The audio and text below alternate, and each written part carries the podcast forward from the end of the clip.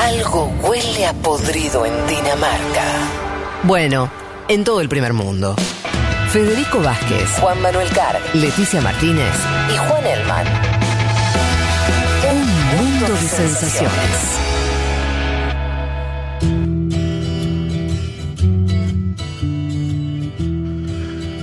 Bueno, seguimos con mensajes. Uy, perdón. Esto no, no, no fue la emoción, fue solamente un defecto de, de- de mi voz. Oyente de Quilmes nos dice el Gordo Alorza y la Guardia Hereje, el mejor tema compuesto para el Diego Lejo. Bueno, digo, ahora con esto de, la- de las canciones Maradona hay mucha... eh, eh, se habla mucho sobre las canciones, cuál es la A mí me mejor. gustan todas. Sí. ya está. La verdad que la mano de Me gusta la Dios- versión de Diego del tema de Rodrigo, es increíble. La mano de Dios se ganó, creo con la muerte de Maradona, el lugar medio indiscutido de. Es el himno, me parece. Se Sí. transformó en el himno. No, y aparte- porque la- el propio Maradona en vida eligió ese tema como el mejor Y tema. la cantó. Y la ¿Qué cantó. ta- Es otra parte, te hago un paréntesis. Maradona cantaba bien, Sí. Maradona bailaba bien, Sí. Maradona entrevistaba bien, porque Ajá. las entrevistas son buenas. La que él le hace a Fidel Castro, la que él se autohace. Es, el- buenísima. El, único testimonio de Diego hablando de la muerte es él. Es increíble eso. Era buen periodista. En el- aparece en el documental de Capadia, Sí. salen campeones en el Napoli, y él entrevista a sus compañeros en el, Ajá, en total. el vestuario. Y, y está muy bien. Sí, me parece que se, que se dijo mucho. El tipo era un, un tipo de una inteligencia superior a la media. Me parece que eso se demuestra en distintos Sí, pero ¿sabes qué? aspectos. Con respecto a la muerte, cuando escuché lo que él decía, Ajá. digo, ¿quién se animó a preguntarle? Porque hay que preguntarle a alguien cómo te imaginas después de muerto. Y claro, me di cuenta que había sido en su propia entrevista. O sea, él mismo se preguntaba qué, qué se imaginaba. Una de pregunta muerte. incisiva, ¿viste? Que uno en general Sí, dice, si me voy a preguntar. ¿Quién se animó a preguntarle semejante cosa? Anita nos dice, y con esta canción coronó el llanto, los quiero, gracias por este programa hermoso. Nadia dice, es increíble también cómo Maradona sintetiza la lucha del trabajador, del excluido, de lo popular, como algo internacional, en Nápoles, en Buenos Aires, o donde sea, siempre hay excluidos y lucha, dice Nadia. Em, Le mando un abrazo a Damián Estazone, futbolista del futsal de la selección argentina de futsal, Ajá. campeón del mundo con la Mirá. selección argentina. Damián Ah, Estazone bueno. nos está escuchando y agradece Bueno, el- el, saludos. especial. Muchísimas gracias a vos. Andre dice, hace unos meses estuve en Nápoles y realmente me hacían una fiesta cuando decía que era Argentina y un bar en el cual tienen un marco, en un marco, un cabello de Diego. Mm. La foto es de las calles napolitanas que nos mandan, que es algo que yo también vi hace varios años en Nápoles, que es la estampita. Es Diego es una estampita también, eh, como el de, de- de Santo, ¿sí? Eh, Santo Diego. Y, hay, y, y la foto que sacó Andre es de, sí, de un... ¿Cómo es este? Eh, la foto está sacada en la calle, en un, tubo de luz o algo así. Esa estampita de Maradona, eh, algo que se ve muchísimo en las calles eh, de allá. Tomás Cono dice la partida del 10 nos deja una nostalgia dolorosa de la felicidad vivida. Esta canción me partió en mil. Me dijeron que en el Nápoles decís que sos de Argentina y te hacen descuentos en todos los bares, dice la Perona. Yo no sé si. si pero, eh, Hay que organizar un viaje, Hay que muchachos. probarla. Hay Puede que, ser. hay que organizar un viaje de un mundo de sensación a Nápoles. Como la de cumpleaños, ¿no? Uno dice hoy es mi cumple, me hacen un descuento, hay que probarla. Total, total. Eh, bueno, y otros hablando de canciones y demás. Em, bueno, eh, Lucía dice algo que quiero rescatar, porque dice, Lucía, tengo 20 años, Sí. tenemos muchos oyentes de esa edad, más o menos de esa edad, dice, no me gusta el fútbol, no me gusta mucho el fútbol, nos dice Lucía, y crecí viendo lo peor el, eh, del lado Maradona, pero gracias a los programas que han estado haciendo estos días comprendí mucho más lo que significó y hasta me emocioné. Dice Lucía, valoro mucho este mensaje, mensaje. porque, mm, claro, para los que tenemos 40 años es otra, otra historia, 40, 35, los que nos empapamos, vivimos en Mundial del 90 o el 94, el recuerdo de Maradona futbolista. Obviamente que es otro el registro emocional. Parte de lo que nos pasa por el cuerpo tuvo que ver con la infancia y esas cosas son como marcas que tienen una dimensión muy profunda. Si vos tuviste 20 años, no viste jugar a Maradona, no viste, viste solamente el costado vinculado a los medios de comunicación, Sí. a declaraciones políticas que te puedan gustar más o menos, un Maradona evidentemente mucho más desmejorado, lo decía alguien que lo quería mucho, eh, eh, Saborido lo dijo en esta radio hace un rato, en el hecho maldito dijo, Maradona lo último que perdió fue el habla, como su última jugada fue hablar, lo hizo bien durante mucho tiempo, pero en los últimos años ese habla también le costaba, porque estaba disminuido físicamente, lo cual es lógico. Entonces, yo comprendo mucho a la gente más joven que le toca más lejos, y entonces valoro, me pongo un poco contento de que en esta radio hayamos ayudado a transmitirle a gente más joven lo que significó para, para los que tenemos algunos años más eh, Maradona, porque... eh, ¿Por qué eso? Porque en- entiendo esa que, que para otros tenga una lejanía distinta y me parece recontravalorable, porque yo no sé si yo lo podría hacer, de algo que a priori me toca menos, tener la apertura, decir, a ver qui- quién fue este tipo, a ver, voy a escuchar a otros y, y que eso te transforme la mirada. Para mí eso es de una valentía, de una, digni- de una em, no, de una inteligencia también, de, de una sensibilidad, quería decir, esa es la palabra que quería decir, eh, muy importante. Así que lo valoro, Lucía, lo, lo Una empatía. ¿no? Una empatía con ese pueblo que estuvo en las calles. digamos. Total. Entender por qué pasa eso. Totalmente. Eh, Juan, ¿querías decir algo? No, que, que eso, digo, a mí me pasó algo similar. eh, Bueno, claro. digo, de, de- de- de tampoco haberlo vivido, incluso ah, yo aprendí mucho también haciendo esta columna, digamos, cosas que no sabía Ah. nada. Total. Y es, y creo que para, para muchos pies, eh, y lo decía otro día en, Ahora Dicen, digo, algo de la dimensión de digo, que, que vos quizás sabías algo, o sea, tenías historias, quizás por, por familia, por amigos, pero para muchos pies lo, la- la- el impacto de la muerte de Diego fue el, el primer movimiento, lo cual Claro. es, es raro porque es, es después de la vida de Diego, eh, donde uno puede dimensionar todo lo que significó Diego para, para este país, ¿no? Para este país, pero hoy estamos ocupándonos también del mundo, ¿no? También es Diego en el mundo y para mucha gente. Y esa, esa, esa, creo que hubo muchos que nos encontramos con esa dimensión, con esa escala de, de lo que significó el Diego recién ahora. Y Totalmente. es mágico también de alguna manera. Súper, Eh, súper. Sí. Porque es lo que vos decís, a priori la muerte viene a cerrar algo. Y para, para gente que tiene por ahí más tu edad, eh, por ahí es, eh, es la apertura. ¿No?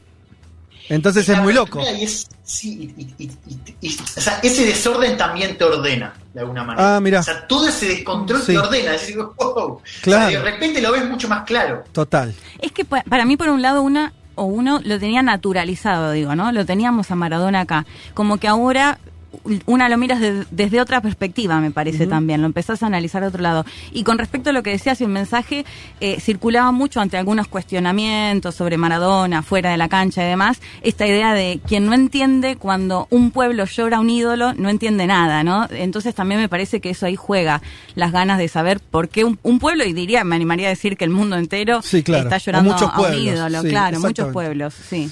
Eh, muy lindo eso que decís, Leti, y me parece que da pie a que arranques nomás con, con tu parte, que es una parte para mí súper interesante, la cual también eh, seguramente vamos a aprender un montón, los oyentes también, así que a prestar atención, eh, a subir la radio, vamos a escuchar eh, lo que tenés para contarnos de Maradona en relación a una región lejana para nosotros, pero que Maradona transitó intensamente también, que es el Medio Oriente.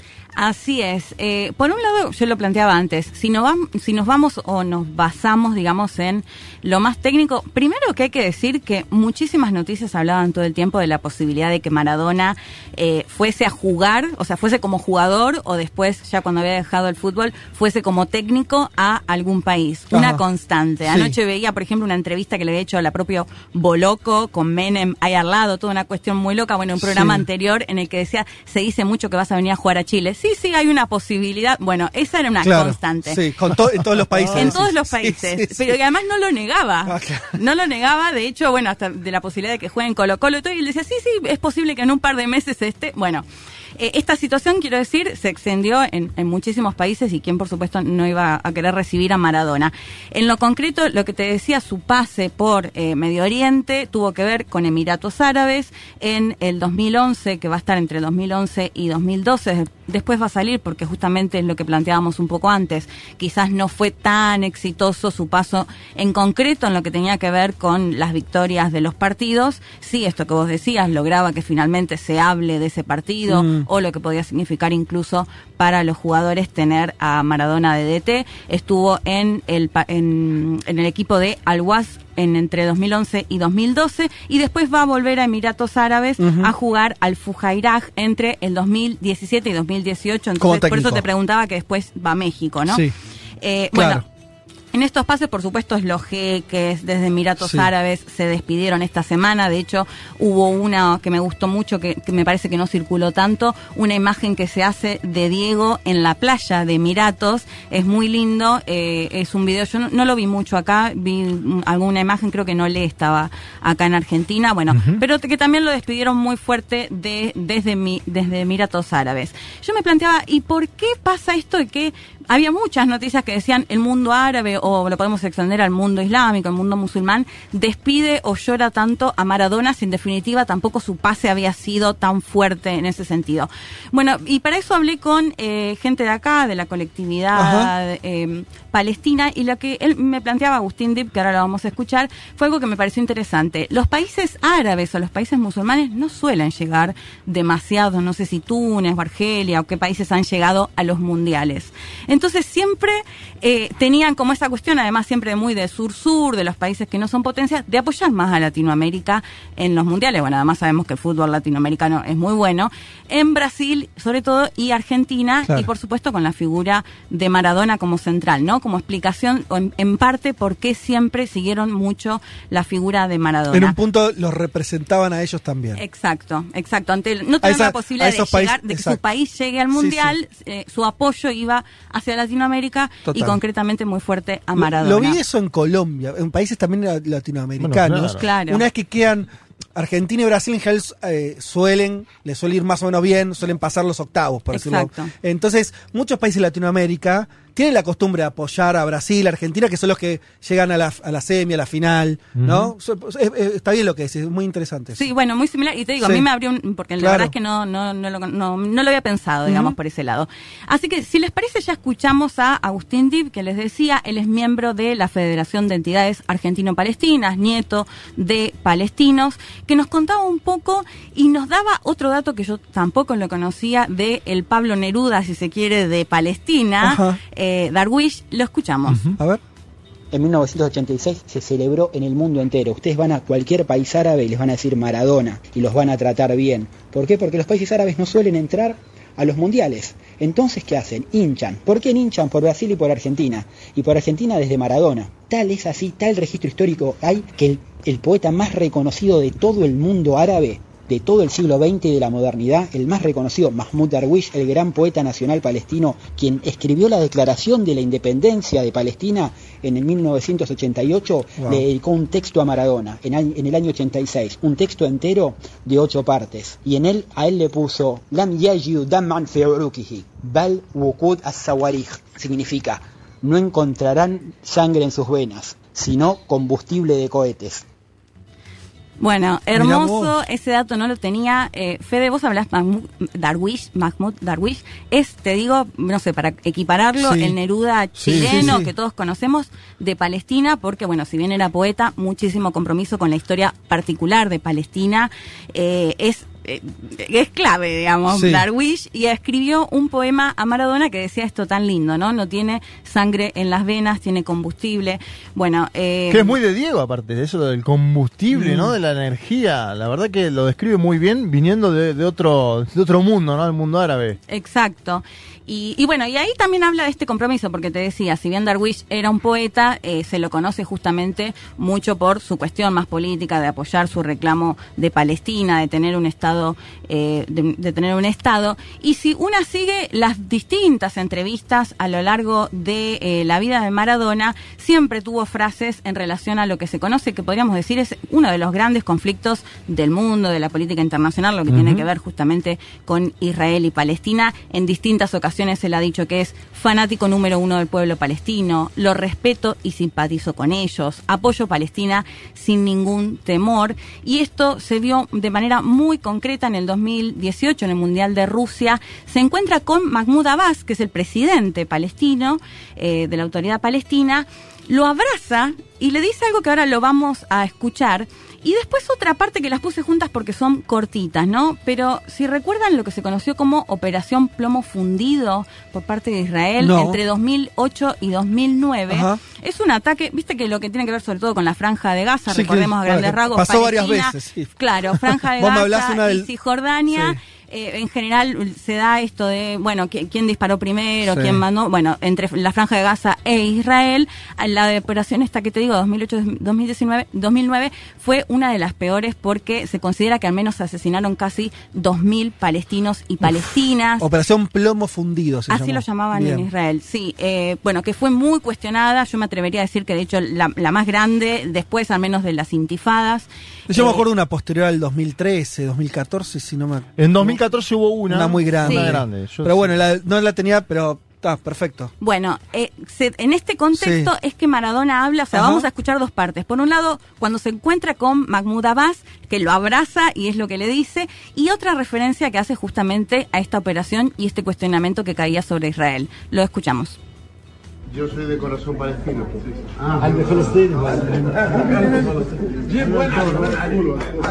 En otros lugares tiran bombas, como los israelíes a los palestinos, que eso sí, es vergonzoso.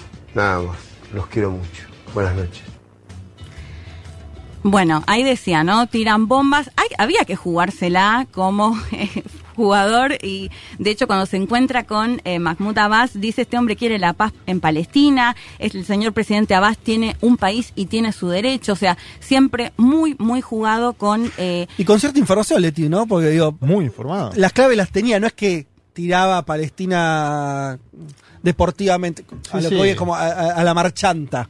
Digo, eh, se entrevistaba con Abbas, que era el líder No, de la autoridad. sabía lo que estaba pasando. Sabía que el tipo gobernaba, que la disputa en esos años era que se le terminara de reconocer a Abbas como jefe de un, de un gobierno y de un Estado. De, de hecho, estuvieron cerca en esa época de conseguir ese objetivo. Sí, totalmente, Fede. De hecho, hago un paréntesis en lo que tiene que ver con el mundo árabe, pero contabas hoy lo de, Ma- de Mar de Plata y escuché un audio después entre Chávez y Maradona, una de las veces que Maradona viajó a Venezuela, y me llamó la atención que Chávez le agradecía por lo que había hecho en esta cumbre, le recordaba Sí. todo y le decía, no, porque anoche estuve con el presidente de Guyana. Ah, sí, sí, le decía Maradona. Yo también, del presidente de Guyana estaba hablando Maradona. Claro, ¿entendés? claro. Digo, mm, bueno, Sí, sí, sí. eh, que claramente estaba al tanto, claramente estaba Sí. informado. Me imagino que su relación con Fidel Castro también ahí ha contribuido muchísimo. Y porque sí. Esto, esto que decía sí. Juan, eh, Elman y ahora va a contar, Claro. que es esta cosa de, de- de Fidel medio formándolo. No, pero con largas noches con Fidel, Sí. olvídate. Si vos él decía que Fidel a las 8 empezaba a juntarse con gente, él se iba a dormir, pero que estuvieron toda la noche hablando de política. Sí, no, increíble. También viene estos días, programa de zurda con Víctor Hugo. Sí. Maradona le dice que está leyendo a Naomi Klein. Bueno, Yo también me quedé así, dije, ah, claro, este chabón, o sea, le interesaba de verdad. sí, sí, También sí. Estaba leyendo a Naomi Klein y le y comentaban con, con Víctor Hugo de igual a igual el libro. Y eso Con Víctor Hugo, es un sí, tipo sí. informadísimo. Sí. Te digo que los de Zurda, entre el 14 y el 18, son programas históricos ahora, porque es el Diego político también. Más allá del, no Sí, like, sí, esto sí, que sí. estamos viendo, en, es, en esos de Zurda hay di- diálogos políticos con todo, con Mujica, con Evo, es impresionante. Sí, totalmente eso. No era que era un eslogan que Eso, repetía, sino que estaba exacto. interiorizado, Exacto. sin ni hablar. De hecho, hay una anécdota que me contó Agustín Dib cuando hablé. ¿Se acuerdan que se suspendió un partido entre Palestina, entre Argentina e Israel Sí. hace poco? Hace con poquito, Messi? con Bueno, Messi. Agustín me cuenta que en el 2010 se iba a jugar, Israel iba a jugar con Chile, con Uruguay y con Argentina, que ya estaba pautada la fecha para 29 de mayo de 2010, de hecho figura todavía en la página de la FIFA, y lo que dice, lo que me cuenta Agustín es que le hicieron llegar por una persona cercana, era eh, DT Maradona, Sí. un video, un DVD en ese momento con todo lo que estaba pasando en Palestina y después ese partido se termina suspendiendo. El argumento que se conoce, digamos, de manera oficial lo que se dice es que no quería cansar a los chicos, que bueno, se Mirá venía vos. el mundial y eso. Pero ahí queda también la incógnita cuánto realmente influyó o no influyó, digamos, esta postura de que finalmente Argentina no juegue con Israel en esa fecha que estaba pautada O en sea, el Maradona siendo 2010. técnico de la selección, al final no jugó con, con no Israel. se jugó oficialmente, nunca se dijo que fue por este motivo. Sí, sí, sí. Pero bueno, sabemos que también puede suceder eso de que no lo digan oficialmente. Y, que sea el motivo. Y por otro lado, y ya para ir terminando con la parte de Palestina, me parece interesante esto que decimos de Maradona genera estas cosas que nadie puede explicar, ¿no? Porque si bien por un lado él se reunía con eh, Mahmoud Abbas, recordemos que él es del partido Al-Fatah, que siempre está en este conflicto con el Hamas, que Sí. es el para algunos es un movimiento, una organización terrorista, para otros es un movimiento de resistencia en la franja de Gaza y logra que incluso desde el Hamas, el portavoz desde- de Hamas esta semana emitió este mensaje en Twitter que dice, estamos muy tristes por la muerte de uno de los más grandes futbolistas, Maradona, que es conocido por su apoyo a la causa palestina. Nuestro más sentido pésame para su familia y sus amantes en todo el mundo. O sea, eh, cerró la grieta palestina. La grieta cerró la que- interna entre los Que palestinos. no logran, sí, cerrar. Y, y- y- y voy más allá, porque Sí. también otro que lo despidió, incluso con todo este antecedente, Sí. fue el premier israelí, Benjamín Netanyahu, Mirá. quien dijo, mi esposa Sara y yo expresamos nuestro más profundo pesar por la muerte de nuestro amigo Diego Armando Maradona. Mi hijo Abner solía actualizarnos regularmente sobre los resultados de sus partidos. Pese a que Maradona había dicho todo esto Sí, en no, contra de Israel, claro. dejen de bombardear Palestina, Sí, bueno, sí. un montón Y los de israelíes no suelen ser tipos con muchos grises al respecto de esto. Claro. No suelen tener mucho. O sea, No. si te corres un poquito. Si vos lo criticás. Pero apenita, sí, con sí. que- ¿no? En general Sí, sí. son más así. Obvio. Es así un poco la cosa. Hay, hay, hay poco nivel de tolerancia al debate sobre, sobre esto. Más viniendo una figura como Netanyahu, corrido muy a la derecha. Así que, Totalmente. Así que Maradona logró eso, ¿no? Logró su Bueno. relación con Abbas, con el Fatah, con el Hamas e incluso con el premier israelí Benjamín Netanyahu. De hecho, como último dato en el velatorio, no sé si lo vieron, pero en un momento le dejan una bandera palestina Ajá. que, Sí. que queda colgada, se ve durante un largo Sí. tiempo. Ahora acá la- en- en Buenos acá Aires. en Buenos Aires, sí, Sí. en apoyo justamente Ok. a eh, el apoyo de la causa palestina. Vámonos a la. ah, Nos vamos, sí, sí, sí, pues yo quiero a escuchar. la quiero otra- ir a la, a la- a la anécdota. Que es inevitable. No, no- no quiero reírme, pero la verdad es que, Sí. viste, hay anécdotas que, que generan mucha gracia. Para ponernos un poco en contexto, gobernaba en, en los 2000, como les decía, desde el 69 hasta el 2011 gobernó Muammar Gaddafi. Ese líder que, eh, por un lado, se planteaba como socialista. De hecho, si uno mira los datos y los indicadores económicos en Libia, mejoraron muchísimo en, en su gobierno, Mm. pero con un montón de contradicciones del propio líder, su forma de vivir, su extravagancia, sus lujos. Bueno, hay, hay miles de anécdotas sobre Gaddafi y lo que, lo que, llega, lo que podía hacer. El famoso libro verde, ¿no? Ahí El famoso su- libro verde lo tengo, lo he leído. Ahí está su programa. Habla de todo, habla hasta de la menstruación, bueno, de, de todo lo que se A mí me, tenía lo- que me lo diste hacer. vos, Leti, me acordé esta semana que me lo diste vos. O sea, estaba desenvolviendo libros y tengo. dije, ¿quién, quién me dio esto? Leti Martínez. El libro verde es como, es como el libro rojo, Rojo, de Mao llevado al mundo árabe y, y, y Gaddafi fue durante décadas, vos dijiste, Sí. eh, gobernó del año 69, Sí. los 70 y los 80, era el líder de izquierda Claro. árabe más importante del mundo. Era eso, Gaddafi, más allá de, de- de- después. con eh, una su- su reivindicación muy fuerte al, africanismo. Bueno, por eso te decía, pero por otro lado tenía otras contradicciones, bueno, muy anti Estados Unidos, de hecho Estados Unidos bombardeó, asesinó a uno de sus hijos siendo muy chicos, a esto previo a lo que fue después la primavera árabe, que seguramente vamos a hablar en alguna columna pronto, eh, que es donde se termina viendo ese video que lo linchan y, y bueno, y se ve ese es el final de Gaddafi.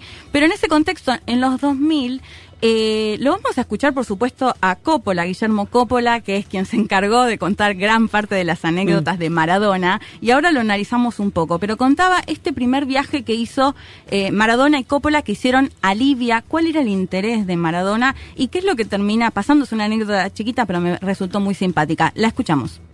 Llegamos a Libia, nosotros pensábamos Libia, no sabíamos de qué se trataba. La única intención que Diego tenía era conocer al líder, a Muhammad Sí, Gaddafi. ¿no? Gaddafi, sí. Perfecto. Nosotros íbamos de la mano de Sadi, del hijo. Sadi, loco del fútbol, compró acciones del Cagliari y acciones de la Juventus. Digo, de repente, tac, nos agarran, nos sacan de donde estábamos, meten en un auto y vamos. De repente, una luz a, la- a lo lejos, una carpa, nos bajan, una alfombra, seis mujeres vestidas de fajina. De repente aparecen dos tipos y nos llevan a una carpa. Se abre la cortina de la carpa. Pleno desierto. ¿no? Pleno desierto. Desierto. La única luz que había era la de la carpita esa, una lucecita muy tenue. Muhammad, el líder, Gaddafi, vestido, túnica marrón, sombrero medio raro, marrón, arriba de una como una tarimita.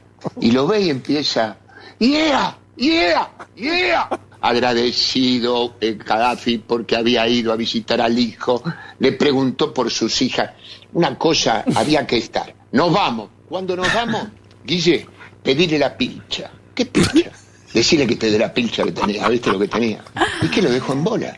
Le pido al traductor si no le puede decir que Diego quería llevarse de recuerdo la túnica De Gaddafi.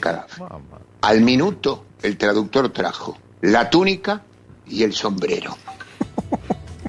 Se llevó la túnica de Gaddafi, lo dejó en bolas a Gaddafi. La, escena que cuenta es Qué una hermosura. cosa. Hermosa. Es una cosa marav- Es Esa escena es de pronto un grupito argentino donde además está Coppola, ¿no? Un tipo eh, y yendo en- a la combi en el medio del desierto. No, pero además te digo, la- por supuesto la corté muchísimo la Sí. anécdota, pero bueno, es muy rica, si la pueden buscar en, Sí. en internet en una charla con eh, Fantino. Eh, porque es así, la historia es que ellos iban, además cuenta que les pagaron 750 mil dólares para ir Ah, a Libia, eh, así que ahí no sé si había tanto interés en conocer a Gaddafi, algo tan genuino, que le pagan, le dan ese monto para un, para tener una cena, de, de hecho después hay otra anécdota que termina yendo a un casamiento de uno de los hijos de Gaddafi, pero que en realidad la intención era que los aconseje para la selección libia, y esto es lo que te decía, después Sí. se va a dar que finalmente Bilardo va a ser técnico de Ah, es la de selección libia, claro, en el Claro. 2002 creo, Es- es- todo Sí, esto en el 2000, creo. 2000, Sí. me parece que en 2001 es la, en la reunión y creo que en el 2002 viaja Bilardo Ok. o algo así. Termina siendo técnico de la, de la selección eh, libia, bueno, en base por esto. Y, y todo esto se va a dar, o todo este vínculo, por Saadi Gaddafi, que como contaba Coppola, compró algunos eh, clubes, él mismo era jugador, era un fanático, Sí. empedernido, de hecho cuenta toda, toda la anécdota antes de encontrarse con Gaddafi, que se habían juntado con el hijo, y el hijo agarraba una naranja y se ponía a hacer jueguito, agarraba una manzana y se ponía a hacer y que Maradona no lo aguantaba más ya, Ah. y quería ir a encontrarse con Gaddafi hasta que se muera. Sí. Bueno, y que lo que contaba es que Bilardo no lo ponía a jugar a Gaddafi. El, hi- hijo. el hijo era jugador profesional o quería hacerlo. Era, era jugador, de hecho, Bien. según Coppola jugaba bastante bien, pero Sí. Bilardo no lo quería poner y Bilardo le decía, nunca nadie en mi vida me dijo a quién tengo que poner, no lo voy a hacer ahora.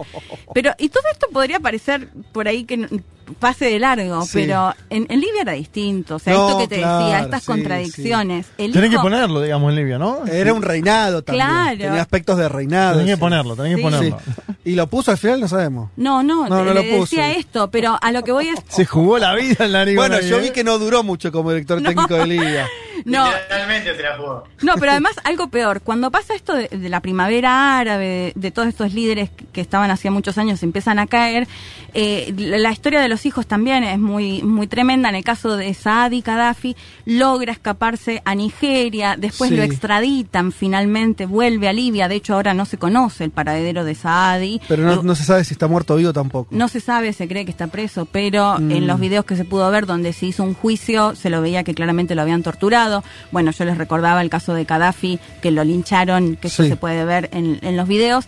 ¿Y sabes de qué estaba acusado Saadi? No. De haber asesinado a una estrella de fútbol libia.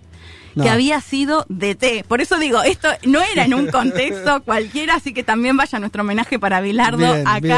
A bancársela que- ahí. que no lo quería parar. Bueno, finalmente se termina dando este encuentro con eh, Gaddafi, con todas estas particularidades que, que decíamos que, bueno, si, si bien esto era algo más simpático, me parece que de todas maneras habla de la importancia que tenía Diego Maradona para llegar a todos los rincones del mundo, incluido esa carpa en el desierto, como describía Coppola, eh, y poder charlar e incluso hasta preguntarle por, por sus hijas. Eh, bueno, muchas gracias por esto que contaste, Leti. Y nos llega, cierro con esto, porque mira A qué ver. lindo. Belcha nos dice: A los 10 años vi este libro en la librería y pensando que era de ecología, se lo pedí a mi mamá. Mm. mi madre, en chiste, que entendí de grande, me lo compró. Claro, la madre se ve que había entendido. Al que no libro era- verde le Está compró. hablando del, Me y nos manda la imagen del libro verde de Muammar Gaddafi. Le salió tres pesos el libro verde. Exactamente. Primera parte, la situación del problema de la democracia, el poder del pueblo. Segunda parte, la solución del problema económico del socialismo. La tercera parte, el fundamento social de la tercera teoría universal. Eh, esos son De- los... habla de la herencia, habla de un montón de cuestiones. Hace mucho lo leí ya, ahora tendría que volver a verlo. Pero ibas a la embajada de Libia en ese momento, me acuerdo que te llenaban de fotos de Gaddafi y del libro verde, por eso Juan él mantiene uno. Juan, ¿lo leíste? No entero, le esa elogié. Entero. Bueno, acá tenemos a Belcha que a los 10 años eh, se encontró con, con el libro verde de Gaddafi. No era de ecología, pero bueno, algo, sí- algo, algo al- algo le sirvió. Algo le dejó seguro. Sí. Bueno, Leti, muchísimas gracias por, por este aspecto de Maradona. Tal vez de los más, de los menos conocidos, pero súper interesante. Ya venimos. Vázquez, Martínez, Carga. Hasta las 3 de la tarde. Un mundo de sensaciones. Futurock.